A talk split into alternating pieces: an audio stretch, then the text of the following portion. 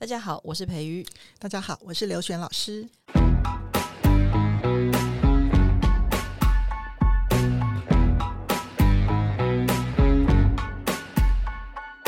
老师，我们今天聊得很开心哦，我还想继续问你一个问题哦，就是说，你刚刚有提到说你在带班的过程，不管是当导师，然后开始陪着所谓的最后一名的班级，嗯，然后慢慢往上提，成绩提升，同时孩子的自信心也提升，好，嗯，然后。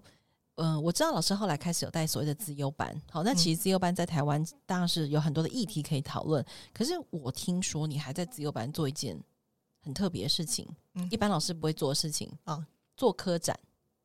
对啊，为什么？你知道为什么大家不会做？因为资优班就是想要赶快做考题呀、啊，然后往那个更好的学校去啊，然后累积题目啊，就是怎么跑去做科展？我觉得这是大家迷思哎、欸。对对对，我我就是一般人，大家把数字班就想成升学班。对，那那可能是中南部搞的，因为我这样讲好了，为什么要成立数字班？这样讲到它的定义，就是有天分的孩子在课堂上做的会很累，就跟就跟我国中的时候，我会很直接问我们数学老师说：“老师，你是在惩罚我们这些上课有听课、回家要写功课的人吗？”他说：“为什么？”我说：“你同样的东西讲了十遍了。”我说：“你在为那些不读书、回家不写作业的人重讲。”我说：“你这样叫惩罚我们，也不叫惩罚他们。”最通常情况是你对那些。呃，领悟力比较高的孩子，他可能做课堂上的时候，他不需要反复听，所以这时候为什么要成立自由班的原因，就是让他可以集中在一起，他可以省掉那些反复再反复的时间，他可以去做更符合高层次思想的东西。因为我们讲过，那个就每个人有不一样的情况嘛。好，所以到国中开始就是专业的，就是数理自由班。好，小学叫一般性上。所以这时候有更多的时间，那有更多时间，例如说他学东西学得比较快，思考比较深的话，当然最后就是要应用，应用当然就是在做科学研究嘛。我没有在说做科展，因为对我而言，科展其实是科学探究课程的结果，那叫水到渠成。我未必是以那个为目标，好，只是有时候无心插柳柳成荫，不小心就得了团队第一。所以你刚刚说那个科学探究的过程，嗯，然后我们只是最后展出那个科展的成果。对，你要不要分享几个有趣的例子啊？让家长轻松一点来想一想，说，哎，到底科展跟科学探究差别到底是什么？我觉得一般人应该很难理解耶。嗯，我觉得我是把它当做一个课程，因为其实我现在，嗯、呃，最近也是很多家长，因为最近一零八课刚开始讲科学探究嘛，其实我以前我们叫独立研究课程或叫专题研究课程了。然后现在很多孩子就是很焦虑啊，因为我不在学校，那学校老师嗯、可能接我的棒有压力吧，然后就想得名，然后就逼他们做，那老师也没有方法嘛。你知道做任何事情都是有方法，不是用逼就好了。就跟我说过，我小学或或是我小时候我在读书的时候，我都会先布局。就跟我问过孩子说，你们下过跳棋或是围棋没有？在做任何事情，不是要先先布好局，对不对？要那个棋盘棋局，你才有办法去去。去走下面几步，而不是乱下一通。所以我们在做任何事情的时候，我说对我而言，那个叫做长期的课程跟一种累积，因为那个累积不只是一门课而已，甚至是会在每一门课堂上里面都会这样子去做，是这样情况。所以，所以很多孩子问我，那我觉得感觉上他们就是把它当成速成，就是我感觉上找一个我们这种有经验的老师，然后跟他点一点，然后让他得个名。可是我我都会跟他们讲一句话说，说我会希望你们自己去想，原因是。这个是一种呃过程，一种累积。例如说，像我以前的学生，他可能如果在校内科展被打掉，因为我说过，那跟校内老师的眼光有关系，那不是我能够决定的。就每个人的眼光都不一样，他可能不小心被打掉了，没有没有被赏识。但要学会我教他那些呃文献探讨，好那些写报告的方法、研究的方法之后，他到高中去之后，一样得得国际科展啊。好，所以我讲意思是说，其实。其实就大家眼光要放远一点，因为包括这个能力，我的学生他们后来跟我讲说：“哎，老师，你当年教我们课展那些方法，我们除了到高中用之外，包括以后那个他们申请大学的时候写那个现在呃以前叫备审资料，现在叫学科历程档案。他说他们全部用我教教的那个写报告的那个逻辑跟方法里面来写这些企划书，对不对？然后我觉得反而就非常的，他们觉得非常的适用。同学写了三天三夜还写不出来，然后他们马上三小时就排版排出来了。”好，所以先把那个大的方向抓住。但是我相信更多家长可能会很好奇，就是说，那自由班平常呃，他们就有一些额外时间要学习嘛，哈，然后他们还有一般学校正常的课程要应付嘛，哈，毕竟是在体制内，然后他们还要做科展。那我很好奇，就是你应该也会教学生如何安排时间，安排优先次序。然后我们就遇到很多问题啊，因为他们也就数理课可以拉出来上课，其他时间还是在原班上课。那加上是因为自由身三个字，让很多人有错觉，觉得自由身应该叫万能的天神。没有，不是哦。嗯，对，就是不是嘛？我们都知道，对不对？像对像你小朋友知道，一定有很多缺点，很多。嗯，对，我们都知道，他们就是正常人。对，但是一般人都不知道，嗯，所以觉得他们应该是全能。好，但问题上不是，所以也会遭遇到很多压力。例如说，像就老师会跑来问我说：“为什么？嗯、呃，他们班的那个资优生为什么国文不好？”我跟他说：“数理资优班。”就我强调了三次，他还是没听懂，就一直来找我质疑。所以我后来就。呃，虽然我当资优班的理化老师，但是我还是把他们当成我的导师班来看待。所以我到时候就是，因为我想带着他们去做更多课程以外的，可以增强他们能力跟呃怎么讲视野的一些课程。好，因为我们的确需要比较多的时间，包括对话，包括我带他们阅读一些哲学上的一些东西。所以就变说，我需要教他们节省学校课程的一些时间，让他们少受。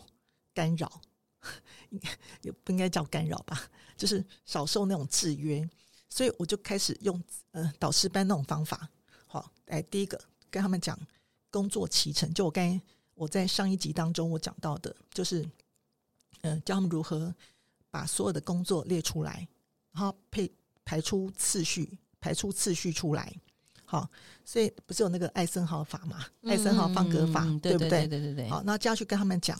好，你就要排出你在这些工作当中，你要排出重要、好优先的，好，就排出四种层次。这四种层次排出来之后，这时候你才会知道，然后开始跟他们讲，就示范给他们看，说你在这个阶段你要以什么为主，就是优先顺序其实是可以可以调动的。例如说，可能假设嗯我们在做做课展的时候，然后你今天碰到碰到段考，段考前个礼拜当然停下来，让他们去拼一下段考嘛。段考完之后，我马上就拾起来，在做我们要做的那些事情。所以，其实我不是说哦，像有的老师就不管学生可能要段考，然后还是逼着他们做一堆跟段考无关的事情。所以，我觉得像这样子，我会带他们如何做调动，因为学会排出自己的工作的优先次序，我觉得是对人很重要的一件事。因为我们自己看到学生在职场上工作，其实最有成就的未必是最聪明的人，而是呃，除了自律之外，还有就是。要有工作的智商，就是能够知道自己目前要做什么东西，然后你要怎么去排出你的骑程，排工作的骑程，时间的分配是一件很重要的方法。所以，因为这个方法，我自己后来在研究好多方法，我我去看了很多笔记术，什么康奈尔笔记术、子弹笔记术，还学很多笔记软体的用法，像 Evernote，好，像 OneNote 那些方法，然后我就教给孩子，然后如何做这些东西，就是让自己不要去做白工，好，然后哎。那为了让他们做分组，好，我还去看了，因为因为你知道，当孩子要做分组的时候，这时候可以显出个人的特质的不同。有人会 摆烂，有人会花太多时间，又是太太偏执、太处女座了。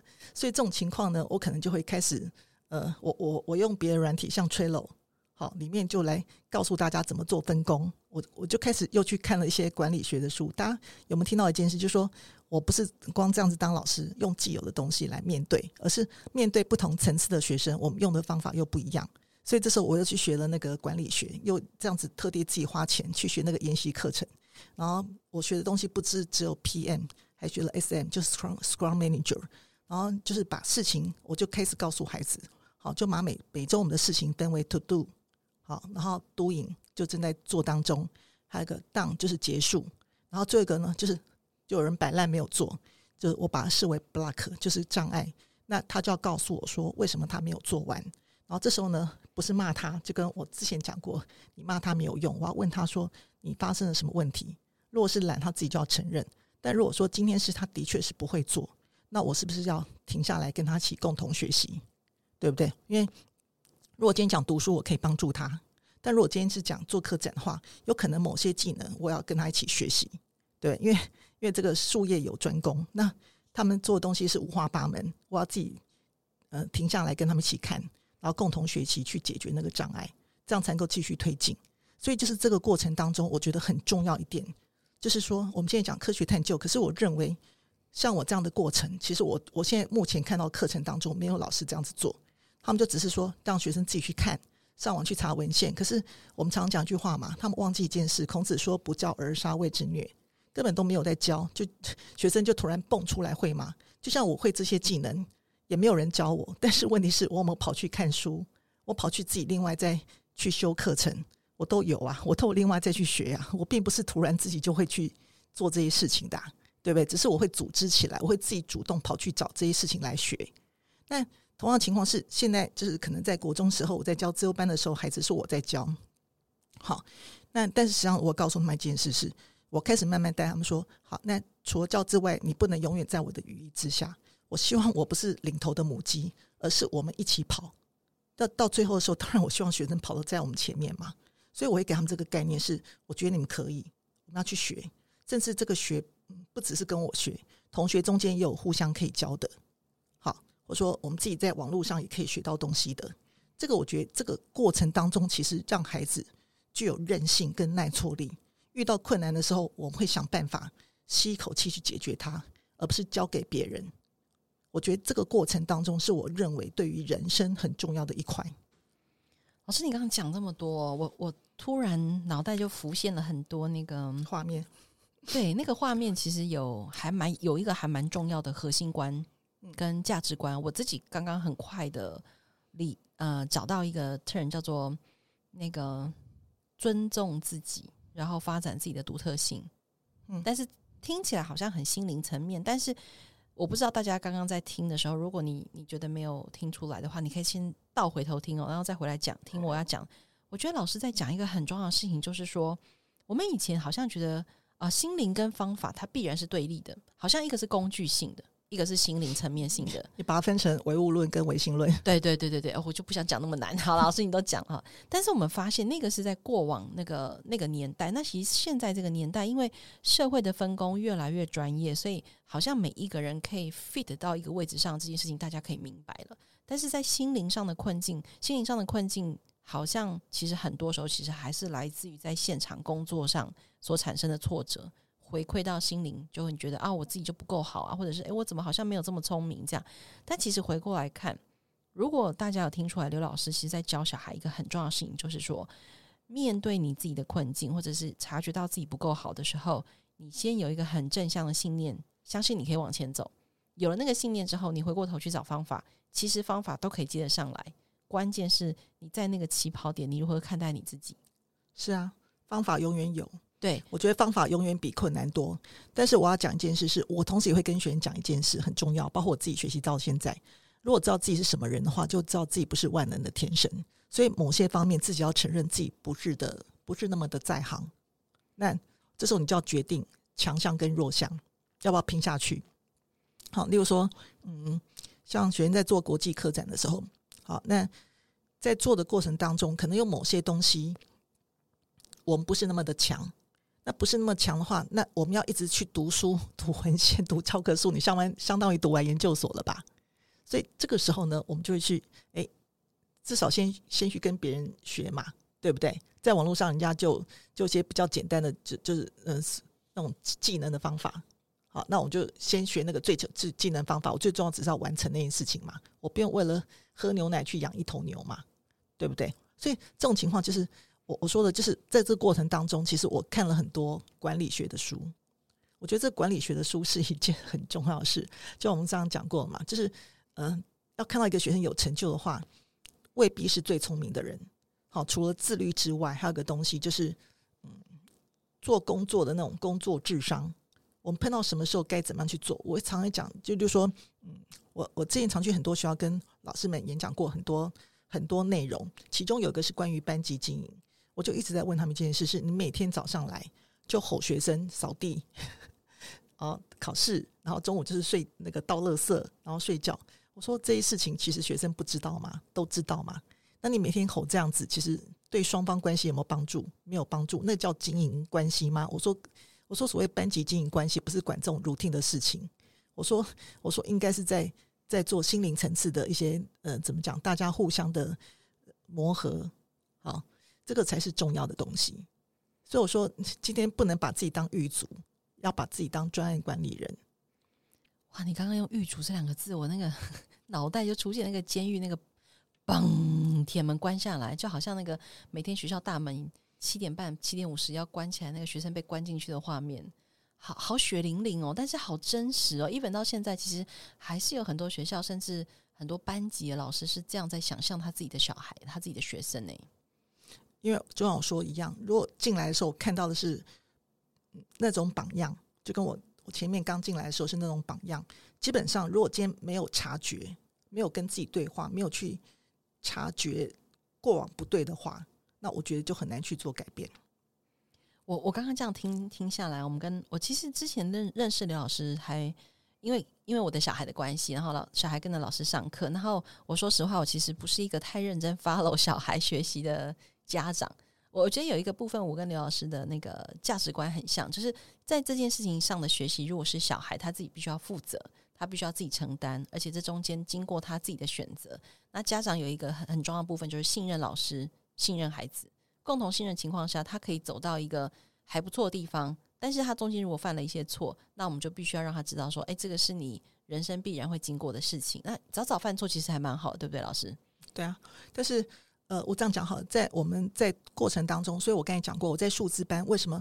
呃，那时候我去演讲，常常有别的学校数字班老师就站起来问我说：“你为什么又可以有有学科上的成就，像科学班、数字班一堆，然后又同时科展又可以做到那个呃团队第一，然后我得很多件奖，一年得几件？他说他一年做一件，他是快快累快累倒了。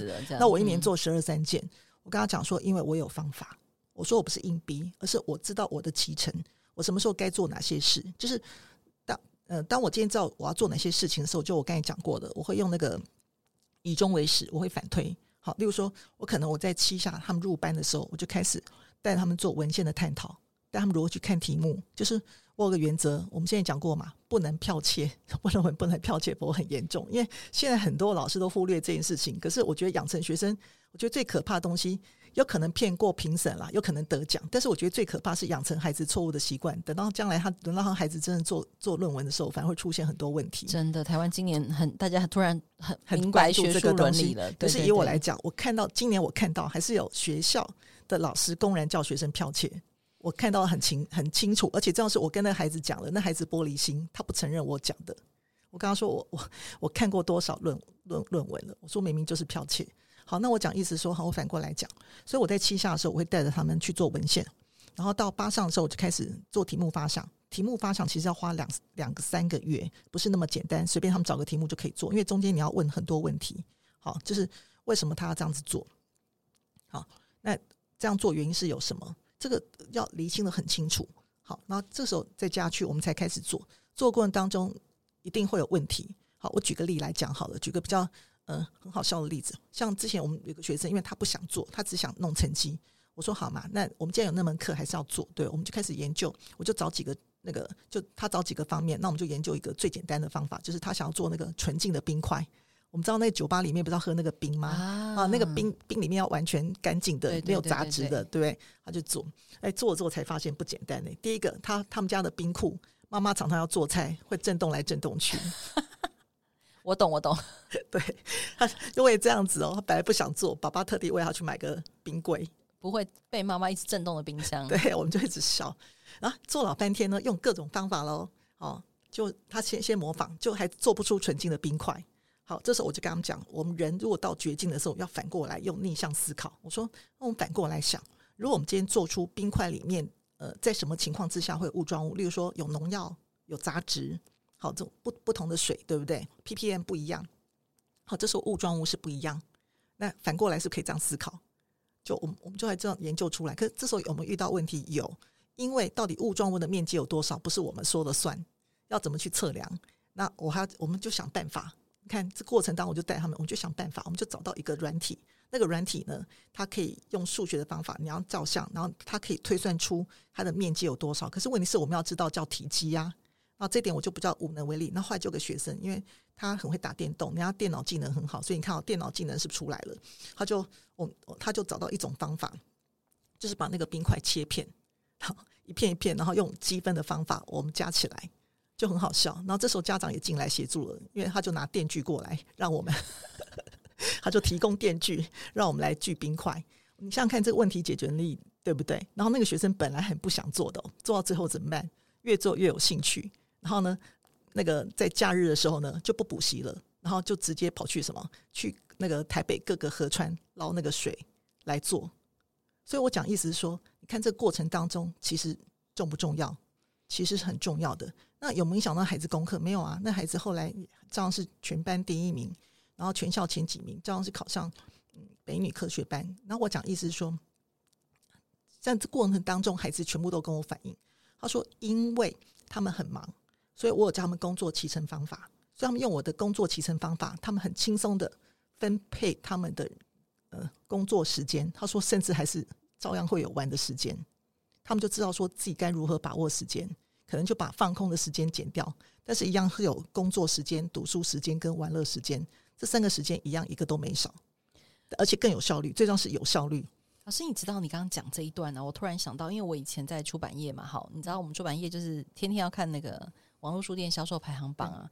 你知道时间管理这个书哈，这个主题，嗯、不管什么出版社，不管哪一国的作家，嗯、他永远不会掉出畅销排行榜、欸，哎。对，但是大家都在看，但是没有人在做啊。我要讲的就是说，我我这样子听起来哈，就是在没有跟老师录这三集 podcast 之前哈，我确实从孩子身上看见的是老师在学科上的专业。嗯，可是我这样听出来，就是说，其实你一直在呃，不管是现在的你的班级上的状态，或者是以前在学校里面的状态，其实你一直在给你的学生跟家长一个非常重要的概念，就是说。专业的事情其实只是眼前这三五年，好，那更重要的是你这一辈子，对你来说，你在这个专业以外的处理事情的方法也好，与人相处的方法也好，或者是说自己帮自己增能，就是增加能力然后培力的这个方法也好，其实才是最重要。而且我在你身上看到另外一个，我觉得是现在的爸妈的另外一个困境。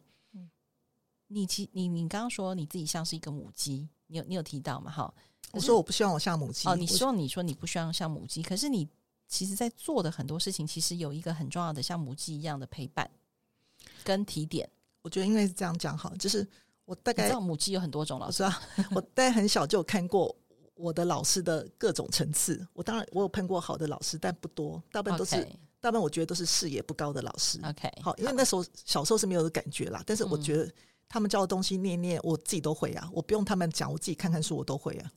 那出来教书之后，看到不同层次的老师，我前几天看到那个有一篇文章，上面讲的很可怕，就大陆大陆的文章讲说，你的孩子交给一群不再读书的老师，会不会很可怕？会，就是大学毕业之后就不再读书了。很多对，那同样情况一件事，就是我也在替励自己，就是不要成为不读书的老师。同样是家长，也是一样情况，不要成为。不读书的家长，像以前我听过学员讲说，那个他们班有人抽烟，然后生教组长就叫住他骂了一下，然后那个生教组长一边叼着烟一直骂他们，然后学员就当然不服气啦。那我讲意思说，说的是台湾的孩子啊？对，生教组长叼着烟对骂小孩，以前啦，天哪！好，那那我现在这样讲好了。那如果今天家长本身都爱滑手机，好，或老师上课滑手机。然后都没有再继续读书，然后孩子一回家就说：“你去读书。”我相信孩子也会不服气，说：“凭什么你可以花手机？凭什么我要去读书？”现在孩子会有那种怎么跟我们当年笨笨的不一样？现在孩子是很非常有那个平等的意识。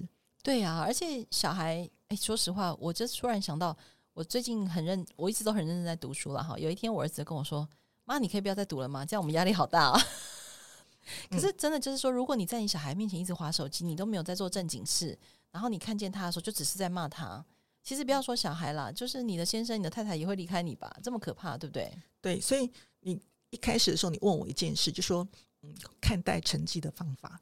我觉得我看待成绩，其实我也很在意成绩。我我一直在跟学生跟家长强调，我很在意成绩，但是我在意的是用聪明的方法的拿成绩，拿成绩，而不是用土法炼钢那种方法。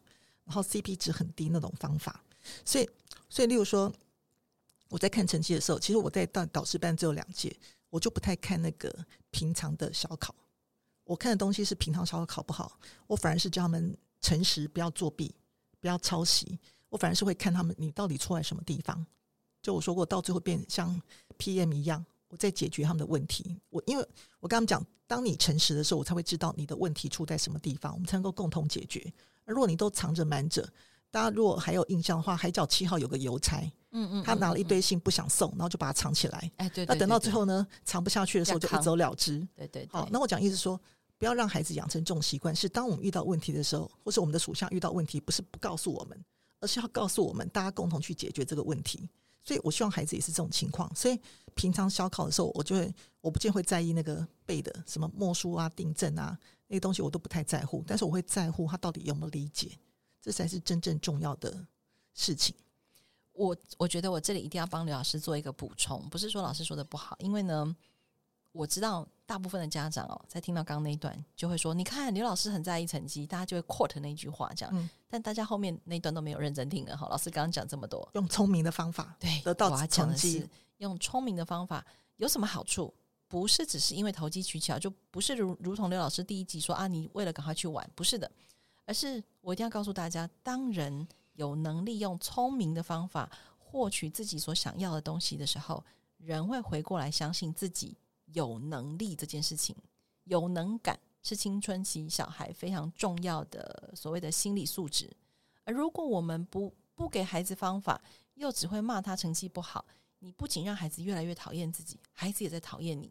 所以他讨厌自己又讨厌你的情况下，他怎么可能产生出内在动机去获取好的成绩？所以，我们现在你看，不不只是对岸，台湾也都是一样嘛。我们常常在骂躺平的一代。那为什么躺平的一代？我常常就讲一句话嘛，那就是因为你当他躺平嘛，因为他觉得他不用做任何事啊，他觉得反正反正任何事都有人帮他冲在前面，帮他计划好，所以你看他读书也不用自己动大脑，就老师帮他排好读书计划，他只要按照老师计划去读就好了。他从来没有省思过说他的强项弱项跟老师排的计划有没有一致，对不对？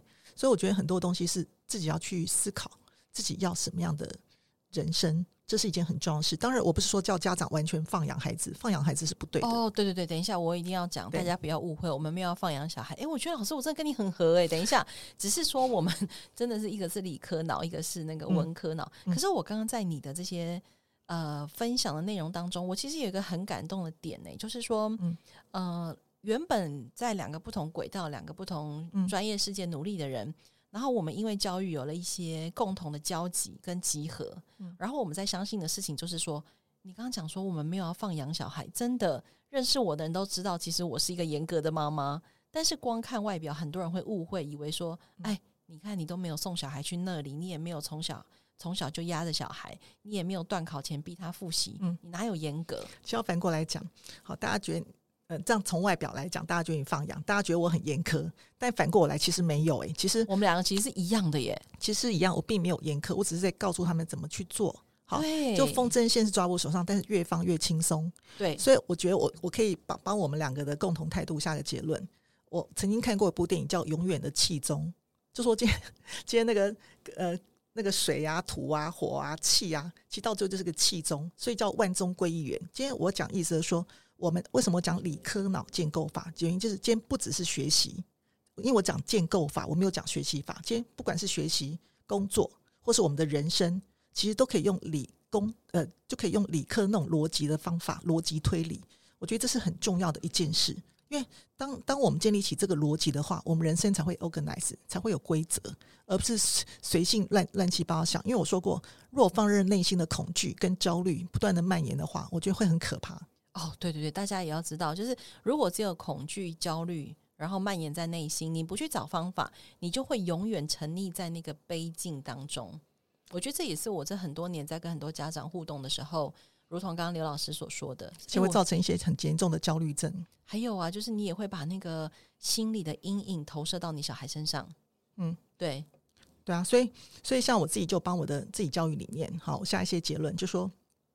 第一个，我不是随随性乱做，我是实事求是。好，大家可以看到我在做任何事情的时候都是有计划，好，精确踏实。所以，所以我可以带孩子做科展。好，我相信，呃，怎么讲？曾经有老师哈不认识我老师，然后去问我的学生说：“凭什么刘老师有那么多创意点子？”学生说：“那你要去问他本人啊。”对啊。那其实我很想跟着老师讲说，他可以来问我本人的原因，是因为不断的看书。学习，替力自己。我每做一件作品，几乎都是重新的学习。就等我把自己放空，重新再来，保持一个谦虚的态度。我不会说啊，我是我是很专业很强的老师，我是名老师，我就永远认为自己高人一等，我还重新再学习。我觉得这是一个一个很重要的态度。好，因为否则我们就会夜郎自大嘛。第二个就是面对问题，然后分析解决。那培养孩子的这个耐挫力，包括自己的耐挫力，我觉得这个不断的学习过程，其实对我们的人生会很有帮助。好，然后最重要就是我们要讲的，就是回到人的本质，就是探索自身，然后顾脑也顾心，然后把自己想清楚自己是什么样的人，然后有时候也要承认自己是平凡的人。但知道自己是平凡的人之后，也不要就此解决。原因是因为我们人生目的最重要是幸福嘛，对不对？幸福才是最重要的。否则，你看大陆现在已经，你看那个。大大陆那些名牌九八五大学很多学生有多少是忧郁症的？那 已经都是非常聪明的孩子，为什么还会有忧郁症？原因就是因为他的他的周围，他的周围没有让他知道他是谁，也或者是他其实已经够好了，但是他的爸妈、他的老师都还在嫌弃他，让他觉得我很烂，会让他自己一直在永远嫌弃自己。对对对，这个其实很令人心疼的哈。对啊，但是有另外现在有另外一种教养是让嗯、呃，就是。让小孩觉得自己也很好，这样也不行，这样也不行，这样也不行。我们俩真的很合哎、欸，等一下，意外的发现。好，老师继续来。好，所以所以就是我讲理科脑建构法，其实就是呃，把很多事情串串联串联起来。大家应该还记得，串联就是这样串成一条线。所以串联的用逻辑的方法来推理，这个方法其实我的很多学员跟我反映过，他们不止在高中读书，好，在大学啊，甚至考国考啊，考各种证照。都用我的方法里面这样来讲，因为他们说就算是文科也是一种逻辑，然后同时要并联，就是我讲过造成蜘蛛网的连接，这样你才能够记得长长久久。因为我们读书不是只记一天嘛，或记一个礼拜，而是要记很久的东西啊。好，这是第一个。第二个就是我刚才讲过建模，要在脑筋里面建立模型，去推演出那个情境，让自己读任何东西都有个叫画面感。好，当然这样如果可以听到的话，你可以听到我跟培育老师我们讲话都很有画面感，原因是我们身上有好多例子。经历过很多事情，所以那绝绝对讲话叫言之有物。好，那第第三个就是就是呃探究实作，然后解决问题。所以我们很多事情其实都是嗯、不知道大家都误会说只有理工科才需要探究实作，其实我觉得连文科都需要吧。像现像现在写企划书、写专案需不需要？都需要嘛，对不对？我们做任何一件事情跟客户报告也都需要嘛。所以这个东西这种能力是完全需要的。所以讲说这样，就说其实不是叫你完全放养，而是我们怎么用逻辑的理工科的方法，我们来陪着孩子成长，然后自己同时也成长，这是一件事，而不是说像外包一样，就有点像嗯嗯，例如说问问老师话，就像问那个查号台一样，就是一就老师怎么跟你联络我都不联络，突然有天你想联络的话，你再问同 以前同样。播过的话，那个叫查号台。另外一种是 Seven Eleven，就说你觉得你交了六十块，你就应该拿到一杯咖啡。可是实际上是教教教育不是这个样子的，教育牵扯到太多很复杂东西，包括孩子的人格培养。对啊，我刚刚这样听完之后啊，我自己真的觉得，如果大家呃愿意的话，真的可以反复听我们呃接下来会推出的很多新的节目，就是希望大家呃在看见成绩。因为成绩真的是相对好解决的，我必须这么说，对，对不对？如果你方法对了，而且你动机有了，其实，在台湾的考试，我说的是台湾的考试啊，我们先不管国外那些很厉害的大学啊什么的，其实，在台湾的不管是国中升高中、高中升大学，那个考试其实是相对容易的。我看到是很可怕一件事，诶，因为我这样讲哈，国中考试更相对容易，原因是根本就是填鸭式。其实是哎、欸，你只要狂写，你分数就可以得高分。然后真的，可能学生跟家长或者老师就把这个分数以为是真正的学习，其实也局限了孩子。但是我们看到的情况是，当这些孩子到高中，真的碰，真的大家都想读理工科，真的面临到理工科，就会发现自己国中用这种填鸭式方法学出来的根本上不去，对，没有办法登上那一层楼了。因为，因为国中你或许你可以在补习班学特殊解法。可是你在高中，你没有什么特殊解法，特殊解法，你那个题目可能几百种题型，你根本解不出来。你需要需要我讲说万中归一元，就是你要知道源头的那一刀是哪一刀，要、嗯、要想清楚。其实这也是为什么现在很多大学的升学这么多元，我都鼓励，像我也鼓励我的小孩，就是你不要等到最后一趴嘛，你前面可以赶快考一考也很好，这样子。没有，其实现在很多大学的学生是休学的状态，哎，这个我们可以之后再聊。对啊，这我也是最近在关心，然后包含最近很多。青少年自杀的议题，其实教育部在最近也公布了一些资料，这样哈，其实都会让让身在教育岗位上的我们，或者是说身为家长的我们，确实会感到心疼了哈。所以大家听了这些方法之后，绝对绝对不要忘记了，我们不是叫你们拿教家长听完之后拿方法去压迫小孩，而是家长拿这些方法回来问自己说：我要不要成为一个更好的家长？与时俱进的老师跟家长。对，然后我们在这些事情上愿意因着孩子的成长而继续努力。等到有一天孩子离开我们，他变成一个独立的个体的时候，我们自己依然在这个学习的领域当中非常开心。嗯，其实我觉得，嗯，就像我们人跟人之间的交往一样，保持适当的距离。父母当然很疼爱孩子，但是我觉得有时候那个距离要随着年龄的增加而稍微拉开来，让孩子有能力去探索他是什么样的人。但是，但是你要线不能放开来。你你在讲这个，然后你刚才加这句话说不能放开来，你在讲根本就是人本主义啊！真的吗？人本主义就是在谈我们如何帮助一个人成为他自己，而不成为任何人的工具。但是在陪伴他成长的过程当中，我们始终没有放弃以教育的名义，或者是以陪伴的方法，好好的支持他，而不是勒着他，让他变成我们要的样子。其实教育的两个字不是分数，教育两个字就是让我们成为更好的人。真的，真的，这才是教育的目的。那成为什么样的人，他未必要跟我成为一样的人，因为每个人我们的生活环境，就我们从小的样态，或甚至我们的前世，哈，然后或是我们从小的环境，都会让我们造就成不同的人。或许我今天我在不同的环境之下，我是另外一种不同的人，很难讲。所以我讲说这种东西，就是说要让学生去探索。那探索的话，就是说，我觉得呃，不是一直训他画。因为我们常讲“腹有诗书气自华”，其实我觉得从阅读当中有那么多名人的格言佳句，跟他的一些价值观理念，我觉得学生会从里面找到他想要的模式。我希望我们的家长跟老师啊，听这段 podcast 也可以从我们的对话当中找到一个新的可能跟模式。今天再次谢谢大家，也谢谢刘老师。谢谢。